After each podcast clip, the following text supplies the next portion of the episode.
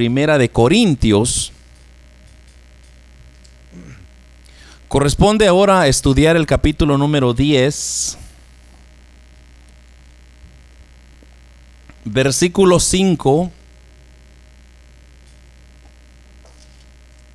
Y vamos a leer eh, cinco versículos, del 5 al 10. Vamos a, a estudiar esta,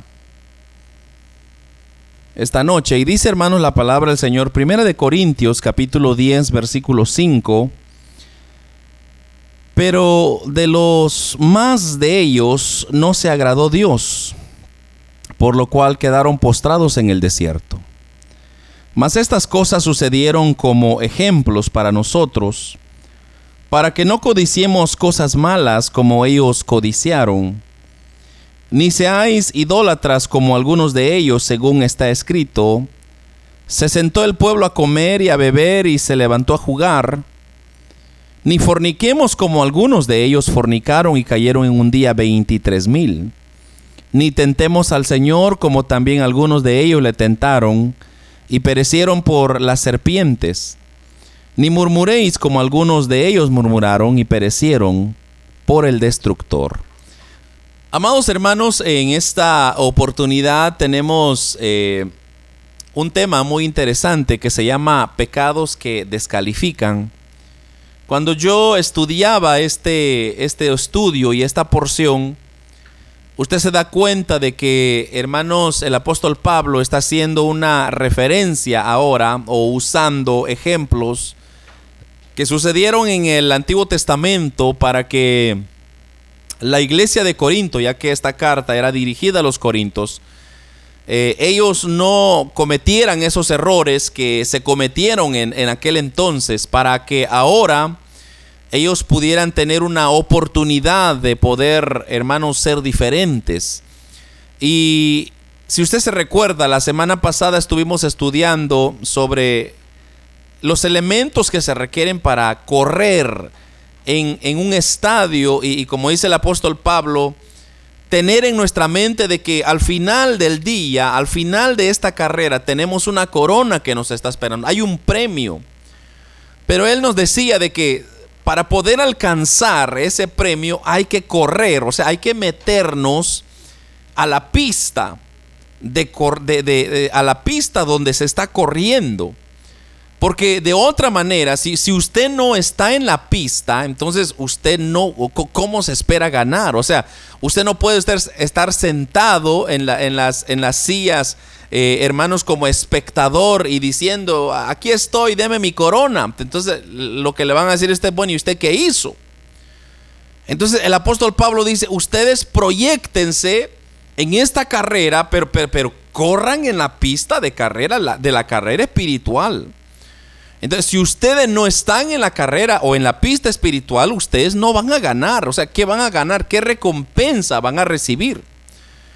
Entonces, ahí, hermanos, pudimos darnos cuenta cuáles eran los elementos que teníamos que hacer para continuar ganando esa batalla o ganar esa carrera y al final del día recibir la recompensa que el Señor tiene para nosotros ahora él se está enfocando más que todo en aquellos pecados que quizá usted no le ha dado tanta importancia y que quizá usted ni siquiera eh, se había puesto a pensar de que hay pecados que le pudieran descalificar en esta carrera que ya estamos corriendo, que ya estamos avanzando. Ahora, en el tiempo, eh, hermanos, del, calendario espiritual, si usted me lo permite ponerlo de esa manera, en, el tiempo, ya estamos llegando, hermanos, a la meta, al cruce, donde cruzaremos y recibiremos esa recompensa. Entonces, ya la carrera de, de, esos 500 metros, por decir algo, ya estamos cerca, ya, ya, ya casi llegamos a los 500 metros. ¿Por qué? Porque, hermanos, todo lo que está aconteciendo ahorita, todo lo que nosotros estamos viendo en el mundo, es un indicativo que nos está diciendo ya estamos llegando a la meta final. Entonces, regresando a este, a este punto, hermanos, que estamos hablando de que hay pecados que a veces nosotros no le damos importancia, pero que son esenciales y son elementales para poder, eh, hermanos, triunfar en la vida espiritual. Ahora, la verdad central que queremos dejar en claro en su corazón esta noche es que el pecado impide que una persona alcance las promesas de Dios. El pecado impide eh, que una persona o que un cristiano alcance las promesas de Dios. Usted sabe, hermanos, y dejando bien en claro, bien específico desde un principio, que Dios no está jugando con el pecado. Dios odia el pecado, lo detesta. ¿Por qué? Porque el atributo de Dios es santidad. Dios no puede ver pecado. Entonces, si Dios no puede ver pecado, eso significa de que, hermanos, por más pequeño que sea el pecado, eso, hermanos, le desagrada a Dios. Ahora, ¿Cómo es que Dios nos mira a nosotros? Eso ya lo expliqué la otra vez. Y, recuérdese usted que frente de nosotros está la sangre de Cristo, está nuestro amado Señor Jesucristo, quien nos está representando a nosotros, en la cual Dios puede vernos a través de la santidad del Hijo de Dios. Por eso es que nosotros tenemos una oportunidad, hermanos, para entrar al cielo. Es a través del sacrificio de Cristo. De otra manera no hay entrada al cielo. No hay forma de pagar su entrada por, por más que usted pueda decir yo soy el hombre más billonario de esta tierra, yo compro mi salvación. No se puede. El único medio de salvación o de entrada al cielo es a través de del Hijo de Dios, aceptándole, reconociéndole como el Señor y Salvador nuestro, y ya tenemos un pase directo hacia la patria celestial. Entonces, el pecado impide que una persona alcance las promesas de Dios. Esto usted lo tiene que tener bien en mente. ¿Por qué? Porque usted sabe que vive en una naturaleza pecaminosa. Y hermanos, lo que la carne desea, lo que la carne anhela es estar pecando, estar ofendiendo a Dios. Y el ofender a Dios significa descalificarnos de esta carrera. Entonces, eh, yo le estaba explicando la semana pasada que se han encontrado personas que han, han como querido, eh, hermanos, eh, engañar al sistema. Y estoy hablando de, carreras olimpiadas, olímpicas, que personas que han, tomado droga para ganar la carrera y según ellos nadie se dio cuenta. Pero después de tanto análisis y pruebas, ellos se han dado cuenta de que ha sido la droga la que le ha dado la victoria. Entonces, ¿qué hacen? Le quitan la corona o la medalla que se ganó. Entonces, ahora nosotros, hermanos, que estamos en esta lucha, en esta constante guerra espiritual, de igual manera, estamos, eh, hermanos, peleando en contra del pecado de una manera que no nos descalifique a dónde vamos. Entonces, hermanos, este capítulo, como dije al principio, comienza recordándole a la iglesia, hermanos, la historia del pueblo de Israel. Eso es exactamente lo que hace el apóstol Pablo. Le recuerda a Corinto, hermanos, cuál fue la historia del pueblo de Israel. Y después, ¿qué les pasó, hermanos, durante ese peregrinar de 40 años que ellos tuvieron en el desierto? Y que la mayor parte de ellos no alcanzó la promesa de Dios, no lo lograron. ¿Por qué? Porque estos pecados que vamos a mencionar ahora fueron, hermanos, eh, eh, los que los descalificaron. Entonces, si ellos no lo lograron, fue, hermanos, únicamente por sus pecados, porque no reconocieron, no le llegaron a entender de que estaban ofendiendo a Dios. Así que el pecado entonces es el peor enemigo, el gran enemigo, hermanos, que nos va a impedir alcanzar la salvación de nuestra alma. ¿Por qué cree usted que el hombre no quiere aceptar a Cristo? Porque él está cómodo en su pecado.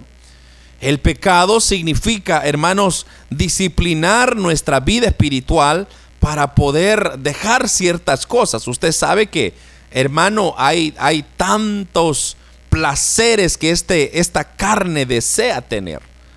Hermanos, esta carne es terrible porque lo que quiere es puro placer, puro gusto, puro, pura, pura basura, hermanos, que, que no nos lleva a nada.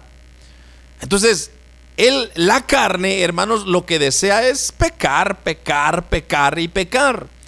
Y muchos que se dicen ser creyentes caen en esos pecados. Entonces, hay cinco pecados que nos habla el apóstol Pablo acá que vamos a hablar esta noche. Entonces, el primer pecado que vamos a hablar es el pecado de la codicia. Si usted ve el versículo 6 conmigo, dice, mas estas cosas sucedieron como ejemplos para nosotros, para que no codiciemos cosas malas como ellos codiciaron. Hermanos, ¿qué podemos decir? Yo creo que la codicia está bien claramente explicado y el codiciar es el desear, es el anhelar cosas que, hermanos, no nos corresponden, que, que, no, no son nuestras, o que quizá queremos igualarnos al vecino, igualarnos al hermano, pero, hermanos, lo que hace la codicia es, en vez de ayudarnos o empujarnos a una vida espiritual, lo que hace es que, hermanos, al pueblo de Israel, si usted se recuerda, lo, lo mete, hermanos, el Señor le, lo mete una gran mortandad que cae sobre ellos y que muchos de ellos quedaron muertos en el desierto. Hoy, amados hermanos, debemos de cuidarnos de ese afán para no robar la atención de nuestras necesidades espirituales. Muchas personas, hermanos, se han ocupado en codiciar cosas que no necesitamos. Por ejemplo, la, codicia es aquello que yo, deseo tanto. Por ejemplo, si mi vecino tiene un carro, yo también quiero un carro. Si mi vecino tiene o mi hermano tiene una casa, yo también tengo una casa. O sea, las personas lo desean no porque es una necesidad o porque la necesitan, sino porque yo quiero que me vean, yo quiero que me, reconozcan, yo quiero que la gente vea quién soy yo. Y así le pasó al pueblo de Israel. El pueblo de Israel, hermanos, en muchas ocasiones codiciaron cosas, y usted se recuerda allá en, el libro de Éxodos, inclusive cuando ellos salieron, hermanos, de, de Egipto, ellos, ellos codiciaban las cosas que otros tenían y ellos pensaron de que pues eso no era nada malo. Pero la codicia es un pecado que ofende a Dios. Entonces, y no solamente, hermanos, nos ofende, sino que también nos va a llevar a una perdición. Nos va a llevar a, a hermanos, a acumular tantas cosas que después no vamos a saber ni cómo salir de ellas. Entonces, lo que usted necesita hacer es examinar su corazón todos los días y decir, bueno, Señor, ayúdame. Ayúdame a que yo no vaya a ser como ellos, a que yo no vaya a ser una persona que codicie las cosas que no son mías. Y, hermanos, y como digo, podíamos expandernos un montón de cosas en esto de la codicia, pero no hay necesidad, porque hermanos, creo que usted está más que claro cuáles son las cosas que ofenden a Dios, que lastiman a Dios. Entonces, si a Dios le lastiman y a Dios le ofenden, entonces procuremos no ofenderle procuremos no lastimarle. Lo segundo que vemos en el versículo 7 es el pecado de la sensualidad. Versículo 7, no seáis idólatras como algunos de ellos. Según está escrito, se sentó el pueblo a comer y a beber y se levantó a jugar. Hermanos, esto sucedió en el capítulo 32, si no me equivoco, de Éxodo. Eh, cuando el pueblo, hermanos, se encontraba frente al, monte de Sinaí, y eh, el, Moisés fue, es cuando Moisés fue y subió a recibir las tablas, los mandamientos, los diez mandamientos que el Señor le dio a Moisés. Entonces el pueblo dijo, este hombre ya se murió porque ya ha pasado tanto tiempo y no ha regresado, entonces quizá este ya no va a venir. Entonces hagámonos un Dios y usted se recuerda, obligaron a Aarón a, recolectar, hermano, todas alhajas y oro y todo lo que habían recogido de Egipto.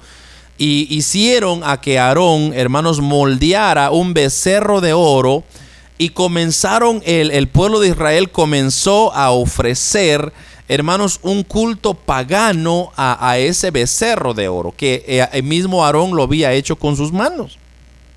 Ahora, en ese juego, en, e, ese, en, ese, eh, en ese culto que le hicieron a ese becerro, ellos hermanos, hacían unos juegos que se le llaman juegos, pero en realidad es lo que dice ahí, pero lo que está diciendo es que ellos hicieron unos bailes sensuales de impureza sexual. Las mujeres hacían, hermanos, eh, cosas locas con los hombres enfrente de este becerro. E, era un desastre completo, una desobediencia, un pecado de inmoralidad sexual que, hermanos, ¿cómo no le va a ofender a Dios ese tipo de pecado? Entonces, la lascivia, hermanos, los, malos deseos, las pasiones desordenadas han arrojado a muchas personas al infierno. Es más, son las que más, creo yo, que han aventado a más gente al infierno. La lascivia, los malos deseos, las pasiones desordenadas, hermanos, la homosexualidad, tantas cosas que han ido en contra de la voluntad de Dios, que han querido cambiar lo que Dios ha querido hacer. Entonces esto, hermanos, ha, llevó al pueblo de Israel, usted se recuerda, a, una mortandad. Y, hermanos, qué triste es saber de que cuando, eh, hermanos, nosotros comenzamos a a, pensar, a creer en nuestro corazón que estas son cositas, hermano. No, es una película nada más. No, hermano, es un pensamiento nada más. Es una imagen nada más. Eso es lo que usted está pensando. Pero para Dios, hermanos, es una gran ofensa lo que usted está haciendo. Y eso lo va a descalificar de la carrera que usted ya lleva. Una de las cosas que cada persona que inicia una carrera es abstenerse de tener relaciones sexuales.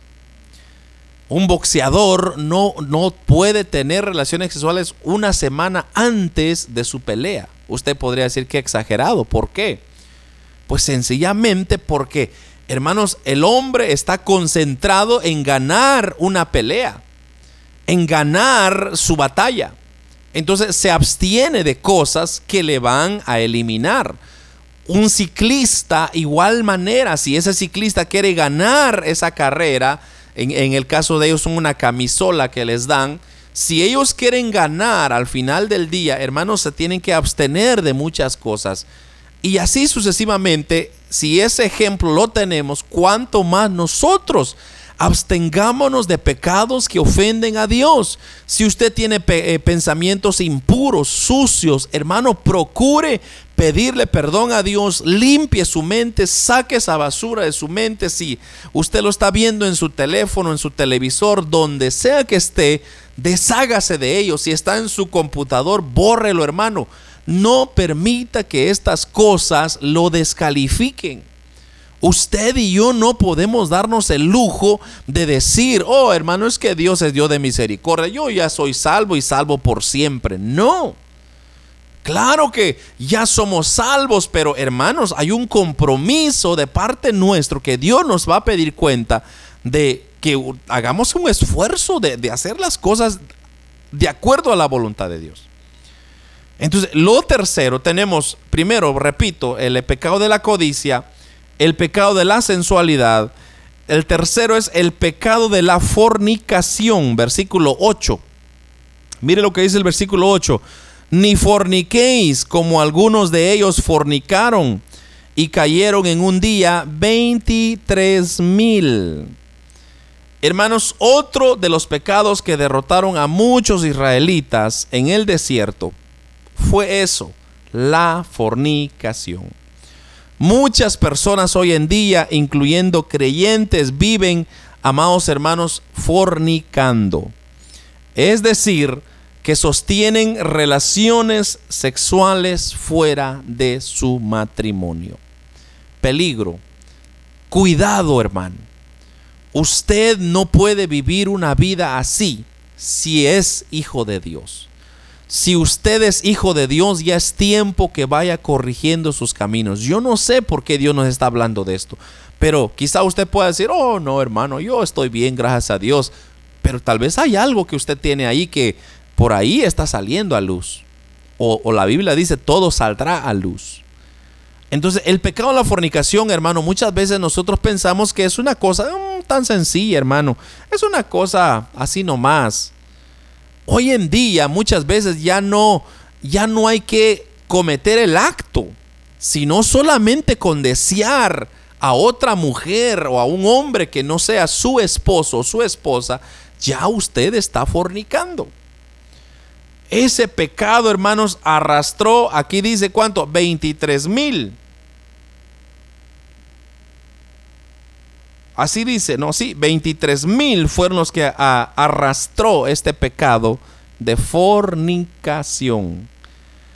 Hermano, cuando yo veo esto, usted no, no se le paran las antenitas y usted dice, wow, este pecado es crítico. Claro que es crítico. Y como le digo, mucha gente lo que dice es, no hermano, es que yo, yo estoy bien con mi esposa, pero tiene pensamientos de otra mujer. Quizá ahí está fallando. Y eso, ese pecado, hermano, hermano, lo puede descalificar de la vida eterna. Recuérdese usted que Cristo está a las puertas. Y Él, hermanos, vendrá como ladrón en la noche cuando usted menos lo espera. Si usted no está listo, ahí se queda. Si usted no está listo, hermanos, la Biblia dice, sin santidad nadie puede ver al Señor. Entonces no entraremos al cielo, porque no hay santidad. Este pecado arrastró, hermanos, a miles de israelitas en el desierto. O sea que era un pecado terrible. Entonces el pueblo, el, eh, apóstol Pablo en este caso les dice, les da el consejo a Corinto y le dice, óiganme, tengan cuidado con estos pecados. Ustedes quizá ni siquiera se han puesto a pensar, no se han dado cuenta lo grave que es. Entonces, si nosotros, hermanos, anhelamos recibir, mire esto, la aprobación de Dios, debemos de arrepentirnos de este pecado y comenzar a llevar una vida pura, una vida de obediencia, una vida de, de agrado a Dios y comenzar a dejar de ofender a Dios. El matrimonio, hermanos, es la manera que Dios ha diseñado para satisfacer las relaciones o los impulsos sexuales. Eso es todo, no hay otra, no, no, hay otra forma, no. Usted no lo puede mezclar, usted no puede decir es que quizá así, quizá allá. No, Dios ha establecido que el matrimonio es el único medio, la única forma de satisfacer, amado hermano, sus impulsos sexuales, tanto hombre como mujer, es el matrimonio.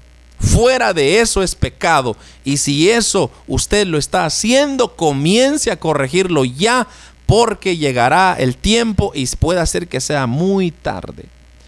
Conservemos, hermanos, una vida de fidelidad al matrimonio. No quebrantemos la palabra de Dios. La palabra de Dios es santa, es pura y nos instruye a nosotros a que, amados hermanos, seamos diferentes cada día. Vayamos mejorando.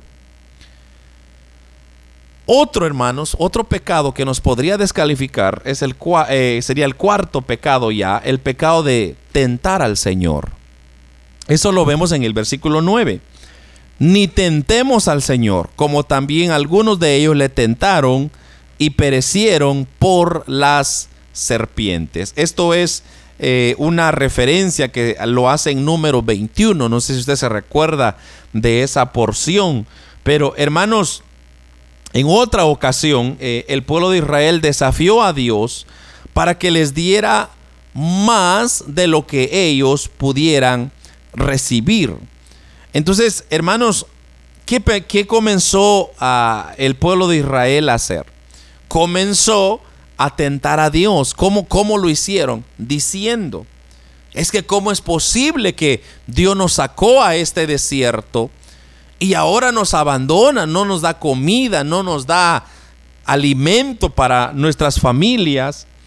Y hermanos, entonces Dios se molesta tanto y le dice, ¿cómo es posible que mi pueblo pueda decir eso? ¿Cómo es posible que mi pueblo pueda decir que yo no les, no les puedo alimentar? Amado hermano, ¿y cómo le habían hecho tanto tiempo para sobrevivir? ¿Acaso no era Dios que les había proveído? Claro que sí. Dios les había proveído, hermanos, no solamente abierto el mar, les proveyó maná del cielo, les proveyó, amado hermano, eh, tantos agua en el desierto, les, tantas cosas que lo que ellos necesitaban, Dios siempre se los dio. El problema es que el pueblo, hermanos, nunca estuvo satisfecho con lo que Dios le dio. Entonces, ¿qué hizo Dios? Dios mandó serpientes para que mataran a los que habían tentado al Señor por hacerlos dudar de lo que Dios había proveído. Y eso está en número 21, 5 al 6. Y mire, lo voy a leer rapidito con usted porque me, encanta lo que sucede acá. Números 21. Si usted tiene ahí su Biblia conmigo, eh, léelo. Pero mire, números 21, 5 y 6. Mire lo que dice. 21, eh, 5 y 6 dice, y habló el pueblo contra Dios, mire esto, y contra Moisés también, porque no, por, ¿por qué nos hiciste subir de Egipto para que muramos en este desierto? Pues no hay pan ni agua, y nuestra alma tiene fastidio de este pan tan liviano y Jehová envió entre el pueblo serpiente serpientes ardientes que mordían al pueblo y murió mucho pueblo en Israel. Ahora, mire lo que ellos estaban deseando. Dice que estaban deseando un pan liviano.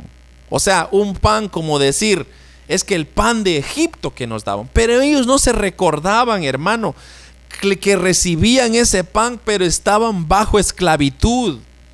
O sea que ni siquiera disfrutaban ese pan que se les daba. Ahora el Señor los había liberado. No había nadie encima de ellos y quejándose por el pan que recibían. Entonces Dios tiene que, hermanos, actuar y es que eso es algo que usted tiene que entender, que Dios va a actuar conforme a su palabra. Dios va a respetar su palabra y Dios lo que ya dijo lo hace y lo dice, le guste o no le guste. Hace usted lo correcto o no lo hace. Eso no es problema de Dios. Dios dice, yo voy a actuar conforme a mi palabra. muchas veces, hermanos, los hombres no estamos conformes con los designios de Dios. Nos dedicamos a desafiar al Señor demandando que haga esto, que haga aquello y que ahora aquí, que ahora ya, que ahora más, que ahora poco. Y lo que estamos ahí pidiendo es el juicio de Dios. Porque hermanos, Dios no está jugando con nadie. ¿Acaso no Dios le ha dado todo lo que usted tiene, hermano? Todo lo que usted tiene no es suyo, es de Dios. Lo que ha hecho Dios es que se lo ha prestado. Entonces, ¿para qué tentar al Señor? Aprendamos a ser humildes, hermanos. La humildad, eso es lo que nos enseña a nosotros, es aprender a vivir con lo que tenemos. Aceptemos con amor los designios de Dios, sabiendo que sus propósitos son para nosotros justos y buenos. Los designios de Dios son para nosotros justos y buenos. Lo único que Dios quiere para el hombre es lo bueno, lo justo, lo correcto, lo agradable. El problema es que el hombre es el que ha, hermanos, lamentablemente se ha corrompido.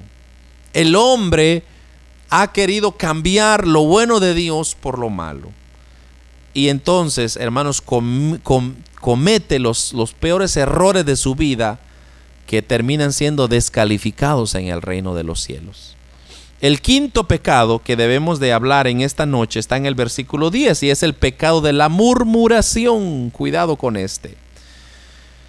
Ni murmuréis, dice el versículo 10, como algunos de ellos murmuraron y perecieron por el destructor.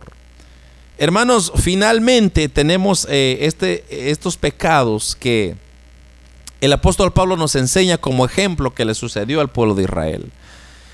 Y hermanos, la murmuración era el pan de cada día del pueblo de Israel.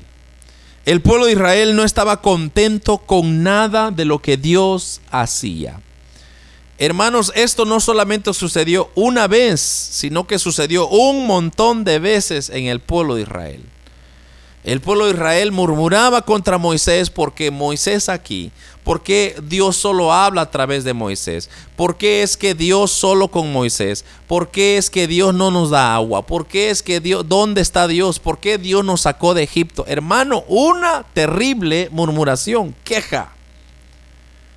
El pecado de la murmuración, hermanos, parecía algo que no era tan grave que usted podría decir, hermano, es que ¿quién no habla de su hermano? ¿Quién no dice algo? Hermano, el pecado de la murmuración fue mortífero y sus consecuencias fueron más y si no similares a los pecados anteriores que acabo de mencionar. Porque, hermanos, Dios le desagrada la murmuración. El problema de la murmuración, ¿sabe cuál es? Es que usted nunca habla lo recto o lo correcto, sino que usted solo habla o dice lo que está escuchando alrededor, pero no conoce la realidad de las cosas. Por eso es que a Dios le ofende tanto la murmuración, porque hermanos, cuando usted pone a Dios que Dios es como que usted está diciéndole a Dios, tú no eres omnisciente, tú no eres omnipresente, tú no, no conoces lo que está pasando. Hermano, ¿a quién le estamos diciendo eso? Si Dios está en todas las cosas, en todo tiempo, en todo momento y en todo lugar. ¿Cómo vamos nosotros a ir en contra de Dios? Cuando usted habla mal de su hermano, usted está murmurando porque usted no conoce la condición del hermano. ¿Por qué no averigua antes de hablar? ¿Por qué no pregunta antes qué está pasando en vez de antes de sacar una conclusión?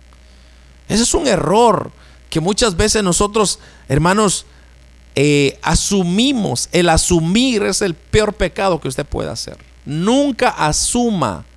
Usted tenga por seguro lo que está pasando. Las relaciones de matrimonio se quiebran, se arruinan porque se asume lo que la otra persona está pensando. ¿Por qué no le pregunta qué es lo que está pasando en realidad? ¿Por qué no confronta la situación? Porque cuando usted asume lo que usted está pensando es lo peor de esa persona y quizá, hermano, la condición de esa persona tiene su explicación por qué la persona está actuando de esa manera. Hermanos, que esto nos sirva para comprender que Dios no pasará por inocente al culpable. Murmurar de los siervos de Dios es algo muy difícil y ocurre todo el tiempo. Sin embargo, las consecuencias son terribles, hermano. Porque usted está arruinando la vida de un hijo de Dios, de un siervo de Dios. Entonces, las personas que murmuran por lo usual, y no estoy diciendo que así sea, pero por lo usual, se dice que las personas que murmuran es porque están en pecado. Sencillamente. Usted puede, ay hermano, pero o sea, que usted me está diciendo que yo estoy en pecado. Posiblemente que sí. Analice su corazón. Porque la murmuración, hermanos, es dañina, es terrible, ofende a Dios. No hay pecado que sea tan pequeño que podríamos decir, oh hermano, es inofensivo. La Biblia dice que la paga del pecado es muerte. Repito, la paga del pecado es muerte, no hay otra. Entonces usted puede ir en contra de todo esto, hermano, si usted quiere. Pero mire, lo único que va a hacer es que se va a descalificar de esta carrera.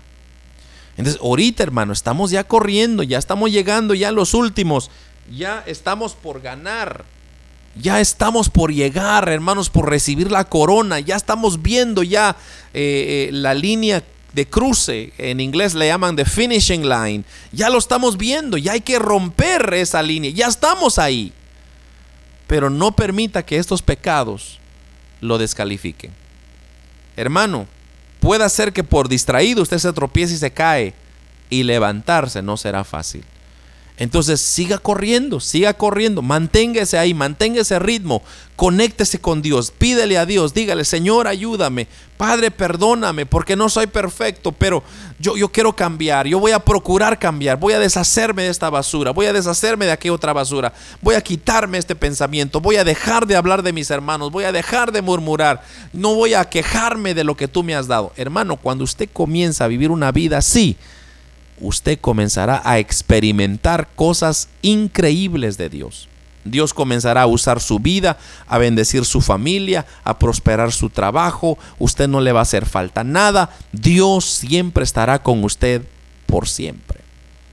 Pero si hay algún pecado de estos que acabo de mencionar, cuidado. Ahora, usted podría decir, o sea que solo hay cinco pecados. No.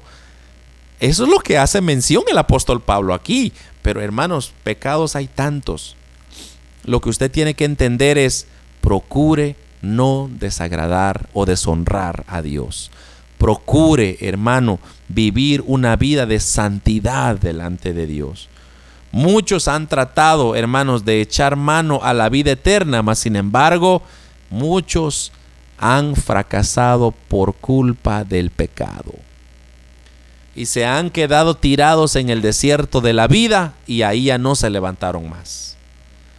Si amamos nuestras almas, si usted ama su alma, su vida, y queremos gozar de Dios por una eternidad, hermanos, es necesario un arrepentimiento sincero, genuino, de toda clase de pecado, no importa cuál sea, grande o pequeña, tiene que haber un arrepentimiento genuino y comenzar a ganarse la confianza de Dios nuevamente y entonces usted llegará a ser aprobado a los ojos de Dios.